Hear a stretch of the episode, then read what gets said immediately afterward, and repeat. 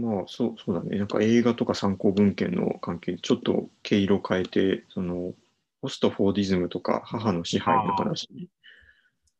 これ面白いよね。いきなり最初がさ、そうだね。ポストフォーディズムの話が出てくるとは思わない。うんうんまあ、この子供の誕生が7ページに取り上げられてて、まあ、これはよく出てくる本じゃない？子供が昔は、うんうんで、このポストフォーディズムのヒントは、私たちも取り上げた責任の生成だっていうふうに書いてあって、はいはいはい。うん。なん責任の生成にさ、フォーディズムとかって言葉出てきたっけ？なんか覚えてないんだけど、しあ、確認本当ポストフォーディズムは、あのーうん、出てきてたと思う。えー、うん、出てきてはいたと思うな。そっかそっか。その、まあ、それは、あの、母っていうよりは、その、まあ、あのーまあ、新自由主義的な人間像が求められていて、っあの話だね。ていう方向だったかね。うん。コンピテンシーの話。ああ、そうね、そういうのと近かったかも。うん。だからまあ、ポストフォーディズムの社会では、まあ、期待される人間像が、あの、フォーディズムとは変わっていると。で、あの目まぐるしく配置や距離を変えるっていう関係性が主流になった。うんうんで、発達障害的な特徴が見られる昭和の男らしさに対して、今の母親たちって言えばいいのかな？は、このポストフォーディズム的な、えー即応性が高く即興的判断ができて、状況や空気を読める。で距離を自在に作ることができるという性質が、まあ、求められてるっていうか、お母さんたちはそれを人間関係スキルとして磨いてしまっているっていうことだよね。うんうん磨かれ、磨かざるを得なくなったっていうのを言えばいいのかな。で、それはどういう場面で問題となるかっていうと、まあ、娘や息子たちへの支配としてポストフォーディズムが出てくると。ある時は、あのーまあこれ、この例をそのまま言っちゃえば、言っちゃってもいいのかもしれないけど、あなたの未来は無限なんだ。その能力を伸ばすために協力してるのよっていうふうに言ったりうん、逆に、まあ、ある時は、それはもう自分であなたが選んだんだから、その責任を引き受けなさいよっていうふうに言ったり、まあ、いろんな距離感で、まあ、子供を支配していく。うんでそういう母親の性質をまあポストフォーディズムっていうふうに言ってるんだよね。うんで、これは本当そうだなって思うよね。そうだね。うん母親だけかっていうと、なんかそうじゃないと私は思うんだけど、ああ、まあ、そう、そうだね。うんうんうん。今ね、うん結構お父さんたちもこの手法をもう使うというか、なんか、母化してるというかう。ん、そうそうなのうん。あのね、まあなんかもちろん、まあはこの、みんなすべてのお母さんがこの状、こういうふうに振る舞うわけでもないし、すべてのお父さんが振る舞うわけでもないけど、まあ、よく、まあ、学校にいらっしゃったりするお父様の中には、こういう手法を使う方は多いよ。うんうんうんむしろ、なんか、言葉がはっきりしている分、お父様がこういう手法手法を使うときの方が私は、なんだろうな、目立つかなってちょっと思う。ああ、なるほどね。うんうんうんうんお母さんよりはっきり言う感じがする。はっきり、なんていうの、えー選択を要求するっていうのかな、子供に。ほうほうほうほなんか社会の厳しさを教えるみたいな感じの言い方で、うなるほど。お前が決めろと。で、お前が決めたことには責任を持て。これは私はお前のために言ってるんだ。っていうのをうん結構明確に言って選択させる人が多いかなって思う、お父さんの。なるほどね。うん。でもそれってもしかしたら逆に、あのー言葉でそういうふうに、あのー言うっていう言葉でそういうふうに言わなくても済むようにやってるお母さん。っていう方がより、あのうまいのかもしれないね、そのうんうんうん、確かにね。うんああ母の支配力お父は。さんは確かにそうかもしれない。あの三者面談の時に突如現れて頑張ってる感じはする。うんうんうんうんあのうん、言葉にして、うんうんうん急に子供の前に選択をさせる人として現れてる感じがする。お母さんがもともとそういうことをうまくやってるかもしれない。確かに。うんうんうんその他ポストフォーディズムの手法を巧みに使ってるね、お母さんたちの方がね。うんうんうんだからまあ大事なことは、まあ、その、親がその、そういう手法を使ってしまっている自分に気づくことと、あと子供がそういう手法の欺瞞というか、に気づくこと？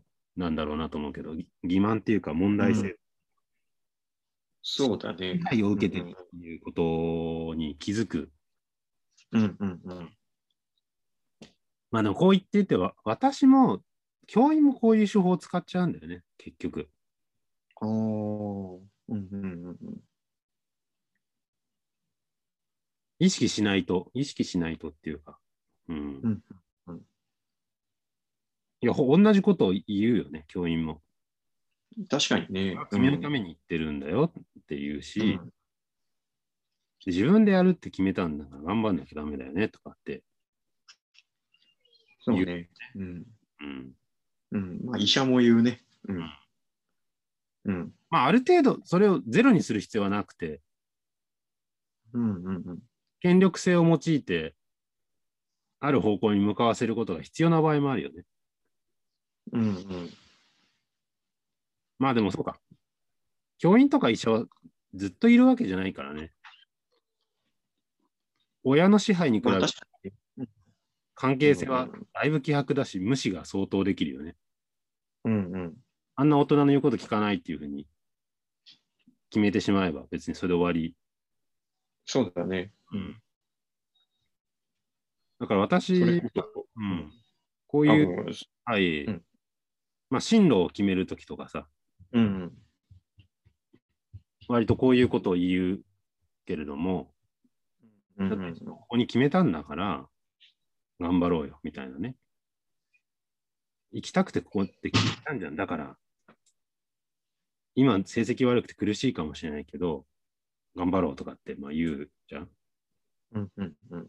であるいは、あのーいやもうきついから一般は無理だから推薦にしたいとかね、栄養にしたいとかっていう時に、私たちそういう言い方するけど、まあ、私は最後に絶対、まあ、最後自分で決めてねって言ってあの、もう私これ以上言わないから、その後決めたことは、あのー尊重するからっていうふうに、最後に絶対言うようにしたけど、うんうん。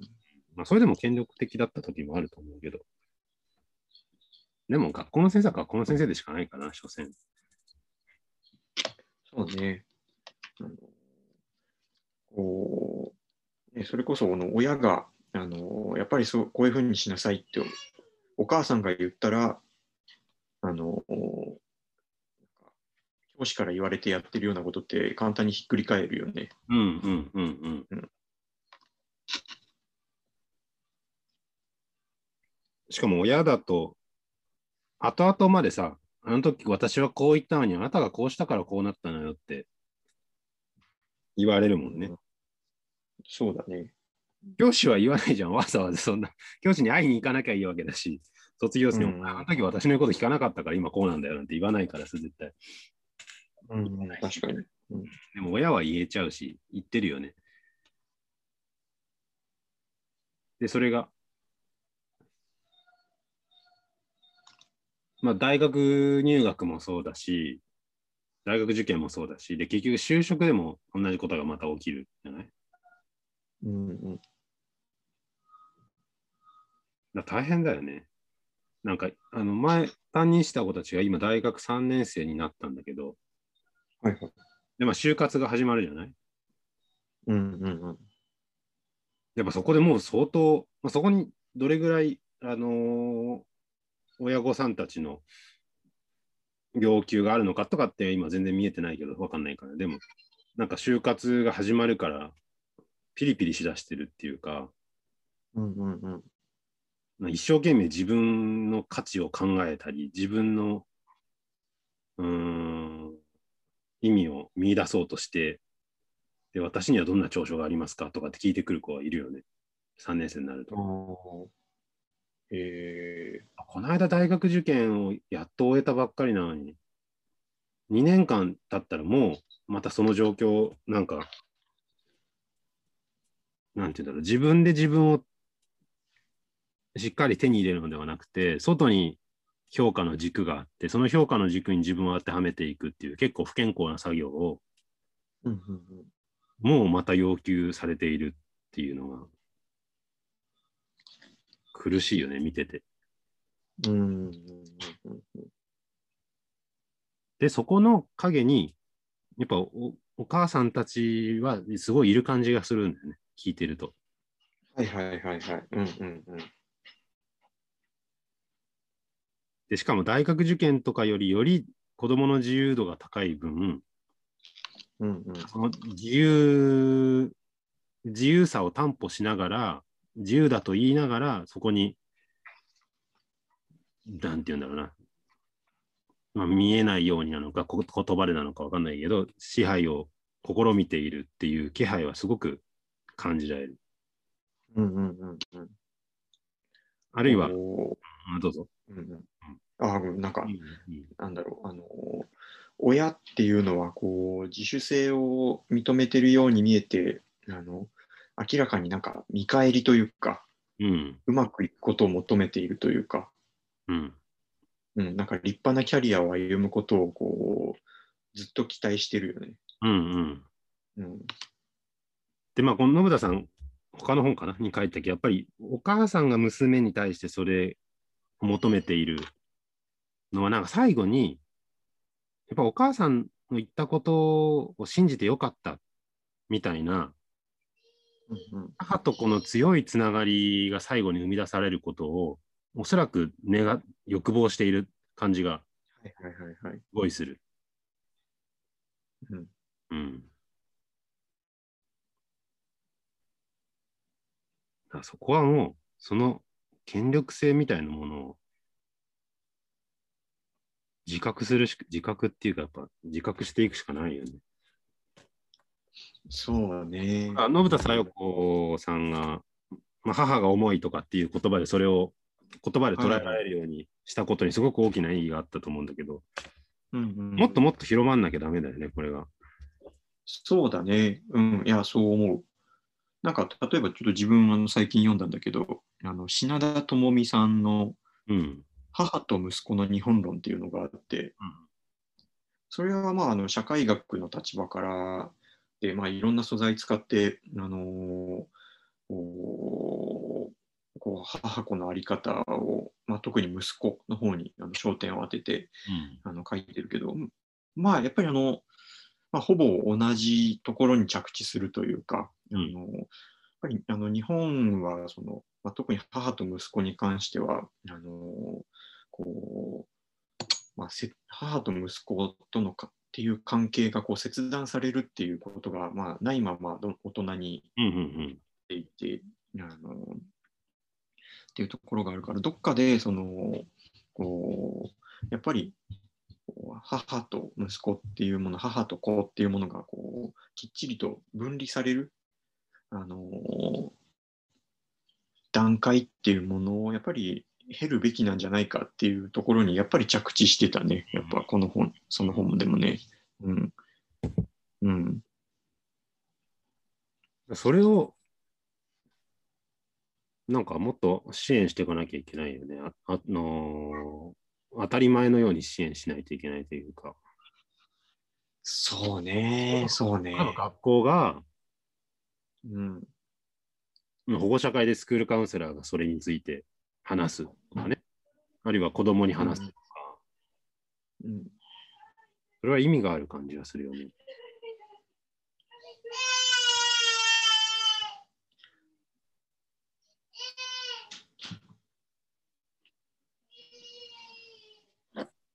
ねでもな、まあ、難しいよな、この問題。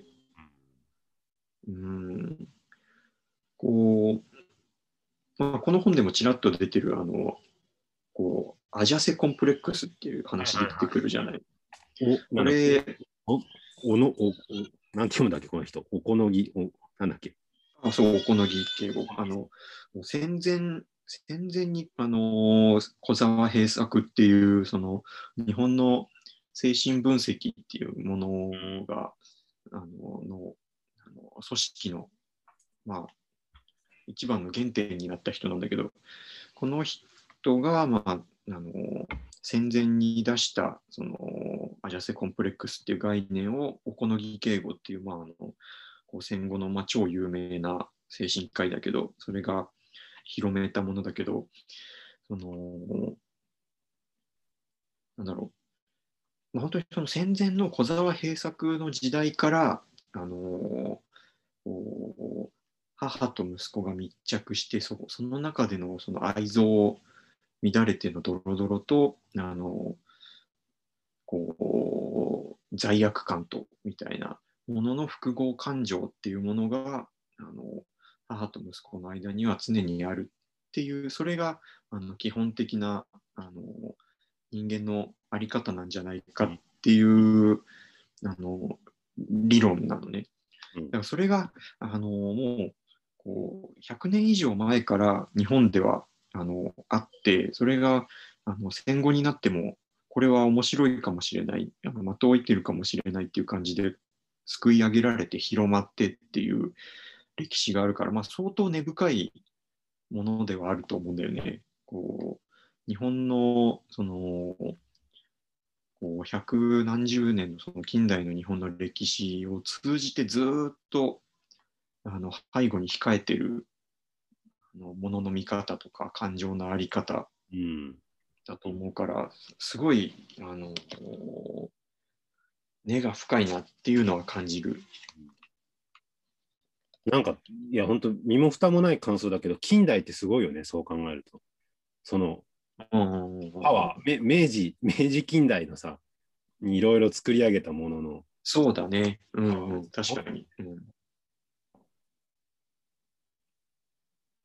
そこでできた近代家族っていうものは、うん今と全く地続きな感じで、そうだね。うんこんなに社会が変わったかのように見えるけれども、実は維持されてるわけだもんね。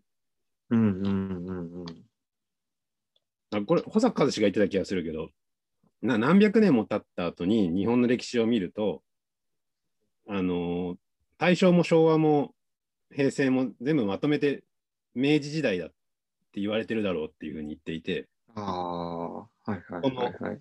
社会の構造とか、まあ、支配者とかがね、変わってないから。うんうんうん、そうだね。だろうなと思う。いまだに明治時代っていうか、その明治近代うんうんうん、続いてるよね。そうだね。うん、でも、やっぱりこういう信田さんのような学者たちの活動によって、それを言葉にできる部分はどんどん増えてってる感じはするよね。捉えれるっていうか、概念として。そうだね。解決までいかなくても、ここういう構造があるよね、こういう問題があるよねっていうのは。うんうんうん。まあ、信田さん結構知識によって変えれるみたいなことを書いてる部分が多いじゃない？やっぱこ言葉にして。概念化することによって捉えることに。うんうんまあ、そう考えると少しでも良くなるのは、まあ、話が戻っちゃうけど、こういう状態を捉える言葉を親であったり、中高生に与えることなのかなって思うけど、うん、うん、そうだね。うんまあ、鳥羽さんがお書きになってる本とかまさにそれだよね。そういうことだよね。あ、確かに、うん、そうそうだね、そうだね。うんうんうん。まさしく。だから保護者会とかでやったら意味が少しでもあるような感じはするけど、何にもやらないように。うんうん。今のああ、そうはだね。なんか、このポストフォーディズム的な手法を親が取ることを促進してるっていうか、支援しているに感じがする。そのうんうんうんうん。なんでかっていうと、やっぱり学校は子供に結構積極的に関わらざるを得ない状況になっていて、うんうん。それは子供が減っているから、特に私立はそうだけど、自分の学校に子供にたがたくさん来てもらう必要があって、うんうん。そうするとやっぱり面倒見がいいとか、子供に関わるとかっていうことが売りになるわけだよね。うんうん。で子供にちゃんと働きかけることで、まあ、親も子供もあこの学校に行ってよかったって思えるようにしていくことがすごく重要なわけで、学校を維持するために。はい。そうすると、まあ、このポストフォーディズムの手法によって、えー先生も子供に関わるし、そういうふうに関わって子供を成長させる親と共犯関係になるって言えばいいのかな。うんうんうんという。ことはすごく今あるんじゃないかなって思う。うんうんうんうん。昔よりもそういう傾向が強まってると思う。なるほどね。うんうん。まあ、我々が言ってた小中高ってさ、なんか面談も、保護者面談とかなかったじゃない？あ、なかったね。うん。あれ今もないのか知らないけどさ、今あんまりないところが少ないんじゃないかなと思うんだよね。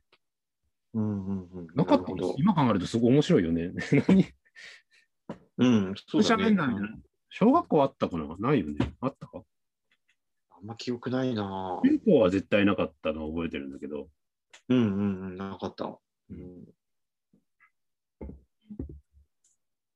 そうだ、今むしろ、うん、このポストフォーディズム的手法を広強めちゃってる感じがするから。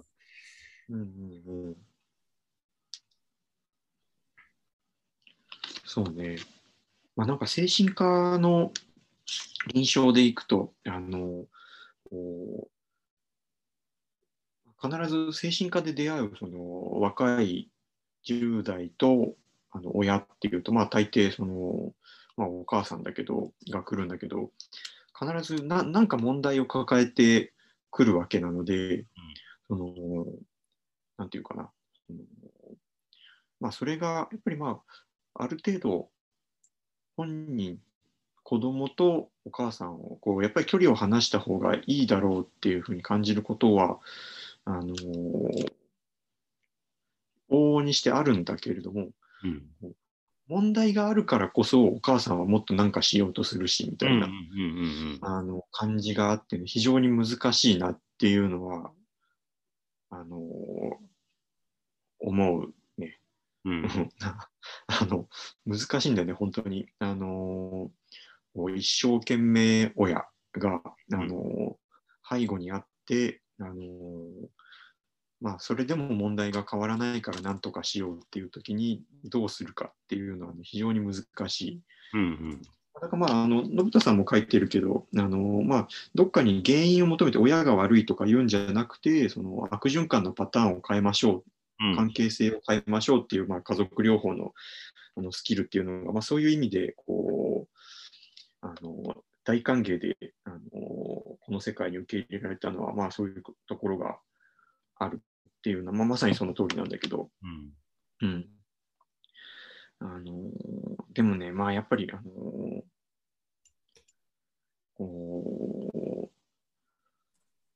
そうね、親から全く無関心で、でした。うん親は全く自分のところ無関心でしたっていう人はやっぱりほとんど見ないよね。うん。うん。いや、根深い問題だと思う。どこでそれをこう卒業するのかっていうのは。うん。まあ、正解がないっちゃ正解がないしね。うん。あとマニュアルがあるわけでもないしね。みんなこれでやればうまくいきますよっていうことでもないしね。うん。いや、今出てきたあの家族療法の話はすごい面白かったね、これ。ああ、やっぱりね、うん。原因論でもなく、本人にアプローチするのでもなくて、うんうん。家族の、家族を変えることによって支援していくっていうことだよね。で、しかもそれが、あのさっきも話したやつだけど、心ではなくて、型から入るっていう。うんうんうんうん。で、家族を政治の場にしていくわけだよね。挨拶をすることで。うんうん。それはすごい面白いね。そうね。うん。すごい、その、これが入ってきたときに、あ、なんか先が開見えるようになったっていうふうに感じたであろう心理師の方々の、その、なんて言うんだろう、気持ちがすごい想像できるけれど、うん、そうだね。うんうん、こういう手があったんだ。いやそれね、そこれはでも心理師ができること、精神科医はできないよね。いや、まあ、いや、精神科医でも心理師でも、あの、結局、その訓練を、あの、受けないと、結局できないっていう感じかな。ああ、そうかそうかそうか。じゃあ精神科医でもやってる人はいるってことね。そうん、それはいる。うん。うん、じゃあお薬と合わせてこういうのもするっていうこと？そうそうそう。うん、うん。やらない人は当然やらないわけだよね、全くね。そうだね。うん。うん。だからまあ、あのこう、ま、前のやつでも言ったけれども、やっぱこ精神科は子供の、子供の診療とあの大人の診療結構ああのスパッと分かれるっていう話があって、やっぱり子供の診療っていうのはその家族を家族としてその家族療法的に扱うっていうスキルが求めあの大人とはちょっと違うスキルがそういうふうに求められるから、あのこうやっぱり子供は子供の専門家にっていう感じであの任せちゃうっていう、うん感じになってるかな。あ、で、まあ、その子供の専門家はこういうことが得意なんだ。あ、そうそうね、そうそうそう、得意。うん。でもこれで、まあ、サバイバルに必要なものが家族なんだっていうふうに言い切ってるのかっこいいよね、とってもね。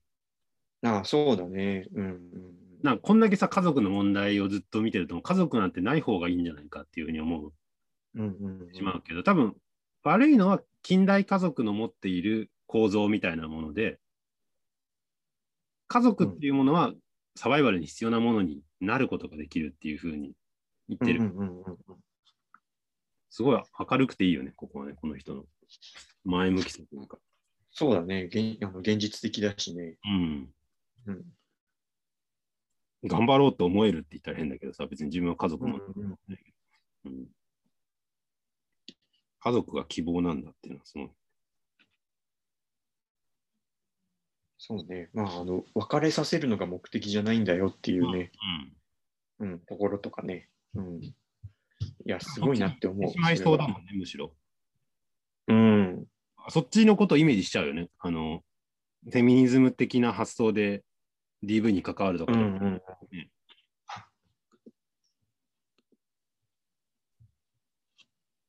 いや、これはいいよね。そうね。あと、と、うん、まあ、その流れで、その、まあ、そういいろんな、その、こう、生じている問題とか、あの症状とかを、まあ、レジスタンスとうん。捉えるみたいな、ううんん、ところは、あの、なんだろう、あの、まあ、この本を読んでるだけだと、その、まあそうかなっていう感じだと思うけど、結構、あの、個人的にはすごいことだと思っていて、うん。あの、そうね、こう、まあ、なんか、こう、心理臨床とかに関わってない人がどう受け取るのかはわかんないんだけども、その、こう、一般的な心理とか精神科でいうところの人間像とは本当に全く違う人間像なんだよね、そのこれをレジスタンスと捉えるっていうのは。うんうんそのこうこう人の、その、なんだろうな、ものの見方っていうものを、まあ、う内側で起こっていることで捉えるんじゃなくて、その家族とか、そのこうまあ、家族の外でもその社会的な関係で見るっていうことなので、うん。あのここれはあのい精神科医とか心理師とかにとっては実はすごい革命的なことだなっていうふうに、あの思ってそのレジスタンスと名付けることのあの凄さあの、症状を疾病化せずにレジスタンスなんだと捉えるっていうことは、まあ、すごいことだなと、うん、あの思う。うん意図して政治的な概念を持ち込んで家族を語ろうとしてるわけだよね。うん、そうだね。うん、いや、で、そしてまあ、レジスタンスっていう言葉の選択って言えばいいのかな？センス、言語センスって言えばいいのかな？それも素晴らしい、ね、素晴らしいって言ったら変だけど、まあ、かかっこいいじゃん？単純に。そうだね。うん、このかっこよさはすごい重要だと思う。うん。で、なんかあの弱い被害者、イノセンスな被害者っていう感じじゃなくてね。うん。そういうこともつながってくるわけだもんね。うんうんうん。言葉によって力を与える、与えてる感じがするよね、すごくね。そうだね。うん。まあ、こりで、取りで続けることがレジスタンスなんだと。うん。うん。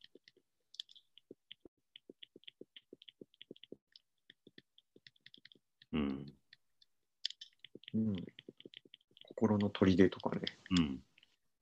うんうんうん。心の砦、まあ、その取り上げてるね、話題で。ああ、そうね。うんうんうん。そう。あのこれをもままた結構な、なんだろう。あのー、まあ、さらっと書いてあるけれど、やっぱりなかなかこれは深いなと思っていて、あのー、まあ、心の砦っていう言葉を出すことで、その今までのその政治的なものを導入するっていうこととか、その被害者権力みたいな、あのこう何でも正しくなっちゃうあの被害者っていうものをに陥らないようにっていうこととか、うん、あのそういったものがあのかなりこの言葉に集約してるかなっていうふうに思うんだけども、あの暴力を暴力と名付けること自体が一つのレジスタンスだし、で、まあ、まあ、そういうふうに名前を付けることのためにあの正義っていう概念はあるんだっていうふうにあの読めるかなと思うんだけど、これが、あのね、で、あのその被害者権力みたいなもの、あの被害者、加害者、正しい、間違ってるみたいなものにあの絡め取られないようにっていうので、あのまあ、要はその正義っていうものはその暴力を暴力と名付けるためのあのものであってその人に属するものじゃないんだよっていうことが、まあ、案に後半、あの最後の方で示されているかなというふうに、あのー、考えてます。うん、うん、こうだからまあその心の砦のために正義っていうものがあってあのだからまあなんだろう思い切って言っちゃえば被害者っていう人のために人に正義っていうものが属するんじゃなくてあの心の砦とかその暴力を暴力と名付けるためその概念に正義っていうのは属してるんだっていうあのところが、まあ、言いたいのかなというふうに最後の方は読んだんだけども。であのまあ、ななんであのこれが結構すごい話かなと思ったかっていうとあの、えー、最後の最後の方で、えーと権力関係が解消されれば抵抗も必要なくなる、まあ、レジスタンスも必要なくなる、うん、っていうのが238ページに書いてあって、まあ、砦はあの心の砦っていうのはあのいつか必要なくなるものなのである。っていうことを書いてあってであの、こうまあ、精神科とかあの心理とかのこう側から考えて何がすごいかっていうと、これ、あの、こうセラピーとかっていうものの、あのこう終わりのタイミングとかを、それをあのセラピーの関係が終結するっていうのはどういうことかっていうのをあの政治の言葉で書いているっていうことが結構すごいことなんだよね。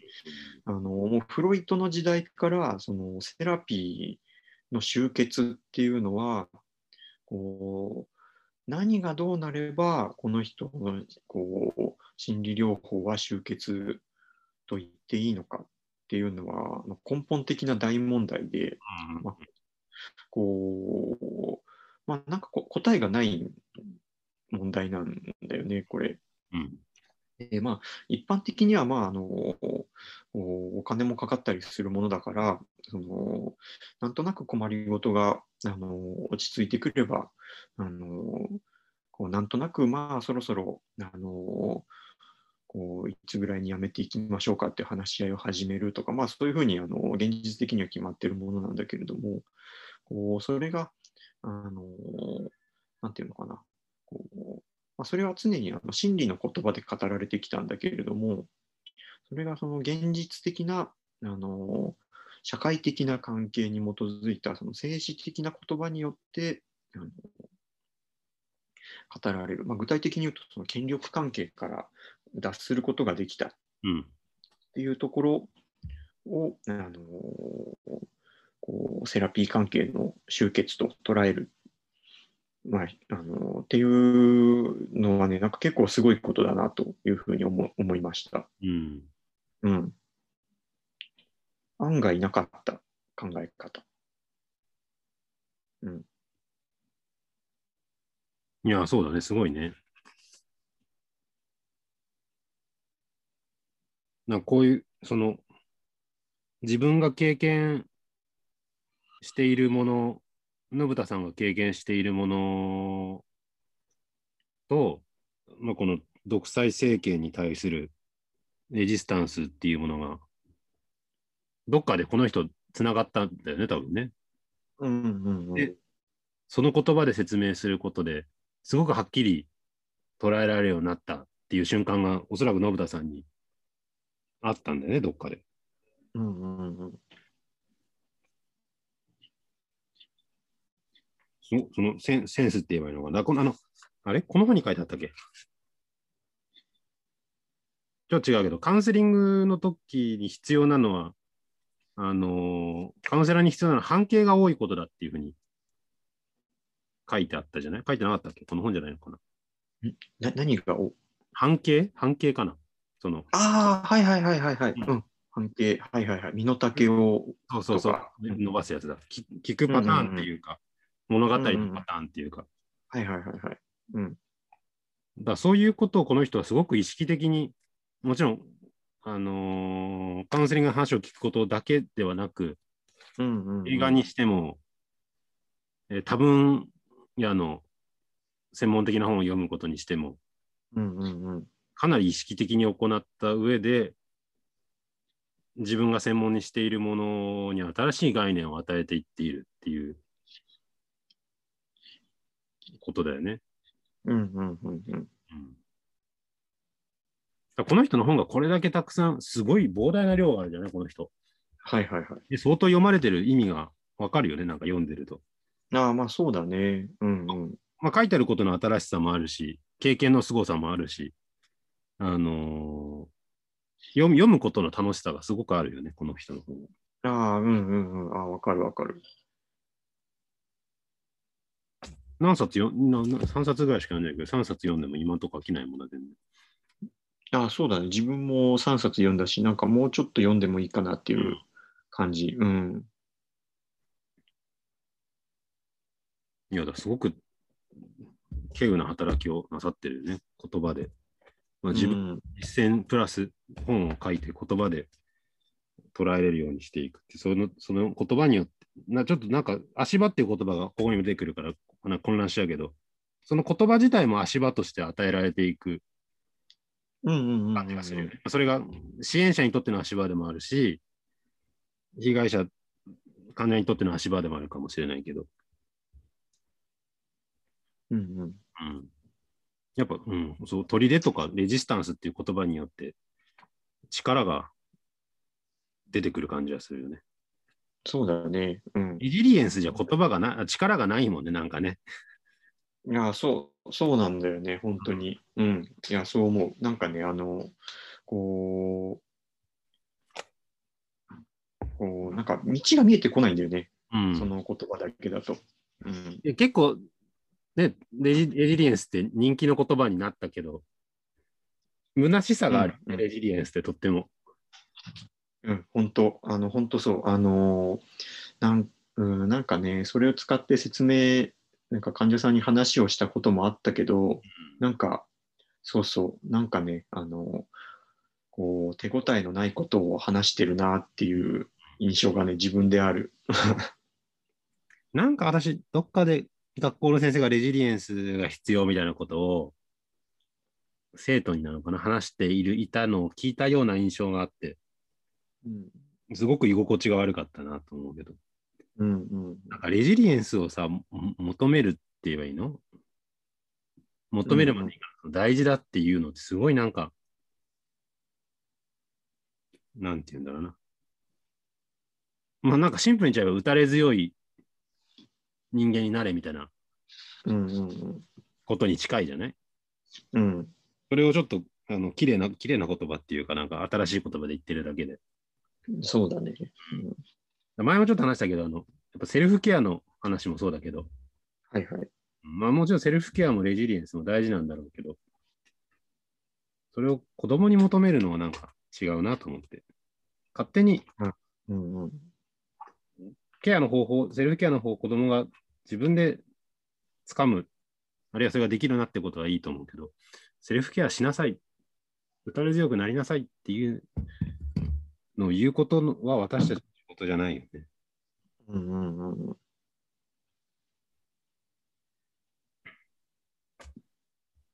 うん、なんかすごい、本当いや同じこと言ってるけど、力をもらえる本だね、これはね。うん、そうだね。うん。なんか読んでてもさ、刺さるフレーズがたくさんあるよね、これ。ああ、はいはいはい。付箋だらけになっちゃった。そうだね。付箋だらけ、自分も。言い方が、うん、すごくかっこいいっていうか。うん。まあ、それこそなんか、あのいろんなものの、こう、言葉のラベリラベリングのうんうまさというか、うんうんうん。まあ、あと、こう、例を出したりすることのうまさとかね。うん。いや、ちょっとすごい人だね、この人は。本当にすごい人だね、とかって別に。ああ、いや、本当そう思う。私が今うん更言う人でもないのかもしれないけど、あんまり知らなかったけど、すごいよ。うん。